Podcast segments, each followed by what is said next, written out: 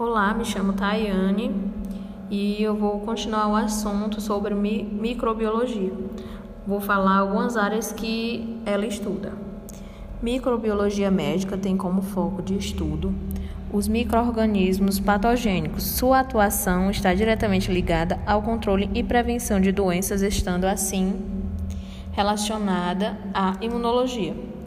Microbiologia farmacêutica tem como objetivo o estudo dos microorganismos que podem contribuir com a produção de medicamentos, especialmente antibióticos. Microbiologia ambiental tem como foco de estudo as bactérias e fungos que atuam na decomposição de matéria orgânica e dos elementos químicos da natureza. Está relacionada aos ciclos biogeoquímicos. Microbiologia de alimentos tem como objetivo estudar os microorganismos envolvidos na indústria alimentícia, especialmente no controle da produção e industrialização dos alimentos. Microbiologia microbiana tem como foco os processos que envolvem manipulação genética e molecular dos microorganismos.